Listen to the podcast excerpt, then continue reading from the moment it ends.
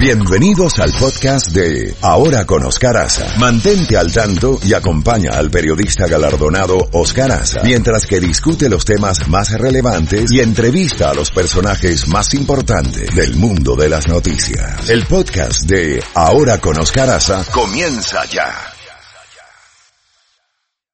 Tenemos ahora vía telefónica al doctor Gustavo Tarre Briceño, representante diplomático de Venezuela ante la Organización de Estados Americanos, abogado y exdiputado desde Washington, D.C. Doctor Tarre Briceño, es un honor tenerlo nuevamente. Su reacción a este llamado de Nicolás Maduro a la decisión de el Departamento de Estado de retirar a todo el personal que quedaba en no esencial, que quedaba en Venezuela, y al llamado a movilizaciones en el día de hoy por parte de eh, Juan Guaidó, eh, y la decisión de la Asamblea eh, en el día de ayer de forma unánime eh, de decretar el estado de alarma. Esto sumado a que continúa el apagón general en Venezuela. Buenos días. Buenos días y muchísimas gracias por esta oportunidad de conversar nuevamente en este programa que tanto público tiene. Es una situación como muy compleja, la misma pregunta lo evidencia, son varios acontecimientos que se, que se presentan simultáneamente, algunos tienen vínculos entre sí, otros, otros son, están más aislados. Pero todo ello ocurre dentro de un marco absolutamente catastrófico que es la interrupción del, del servicio eléctrico ya por varios días. Eh, prácticamente Venezuela está oscura y eso tiene como consecuencia una transformación, una trastocación de la vida de los venezolanos. Es decir, hoy en día vivir sin electricidad significa que no hay acceso a ningún medio de comunicación electrónico, es decir, no hay televisión, no hay radio, no hay redes sociales, significa que eh, no hay transporte, puesto que los surtidores de gasolina operan por la vía de electricidad, significa que no hay neveras y en consecuencia que toda la comida que estaba almacenada, que la gente tenía en sus neveras, se ha perdido porque se ha podrido al, no haber energía eléctrica, significa que todo el aparato industrial, todas las fábricas, todo lo, todo lo que funcionaba con alegría, los ordeñadores de vacas, es decir, la catástrofe es total porque al no haber electricidad, pues prácticamente no hay nada. Eh, ese hecho es responsabilidad absoluta del chavismo. Venezuela tuvo el mejor sistema eléctrico de América Latina, las represas más grandes, la generación no solamente eh, por la vía del aprovechamiento de las aguas, sino termoeléctrica, y todo eso cayó en el abandono. En el año 2012 Chávez decretó una emergencia eléctrica y se gastaron decenas de, de miles de millones de dólares.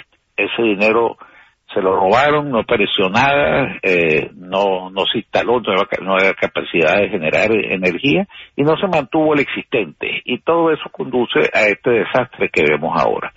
En el marco de ese desastre, eh, el gobierno de Maduro, que ya estaba de por sí muy débil, está aún mucho más eh, debilitado y eso trae como consecuencia este llamado a los colectivos a salir a las calles. Ya estaban en las calles amedrentando a la población, eh, cometiendo todo tipo de hechos delictivos, eh, sometiendo a la población al terror y eh, dentro de ese marco se produce también eh, o simultáneamente con ello el retiro del personal diplomático norteamericano. Recordemos que esto no es un hecho casual.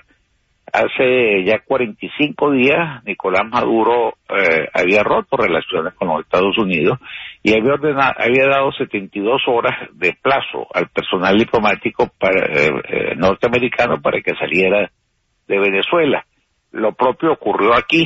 El, el personal diplomático venezolano acreditado en Washington salió de los Estados Unidos. Eh, doctor Jaime Briceño, perdóneme, perdóneme que lo interrumpa, pero no le llama sí. la atención que un jefe de Estado, que llámese dictador o como se llame, llame a los colectivos que tomen la calle en vez de llamar a las fuerzas del orden público institucionales como la policía o las Fuerzas Armadas?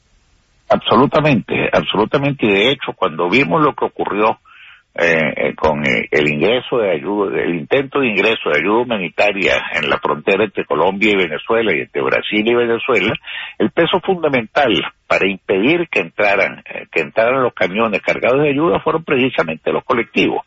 Es decir, los colectivos son bandas armadas paramilitares absolutamente irregulares y están poniendo de lado fundamentalmente la Fuerza Armada, porque la, entre la policía y los colectivos hay mucha identificación, a veces no se sabe quién es quién, eh, eh, ni siquiera el uniforme les permite distinguirlo, pero el hecho es de que el, el mantenimiento del orden en Venezuela no existe y lo que está en las calles, el elemento armado que está en las calles son estas fuerzas irregulares. ¿Qué, lectura, ¿qué lectura hace usted de eso? ¿Qué está pasando ahí?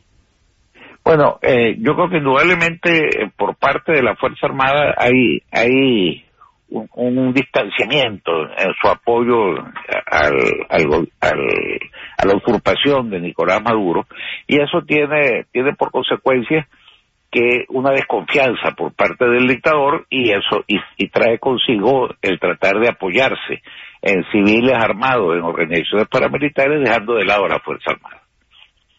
Qué horror, qué horror. Absolutamente. ¿Qué, puede pasar con las movilizaciones de hoy eh, convocadas por, por eh, Juan Guaidó?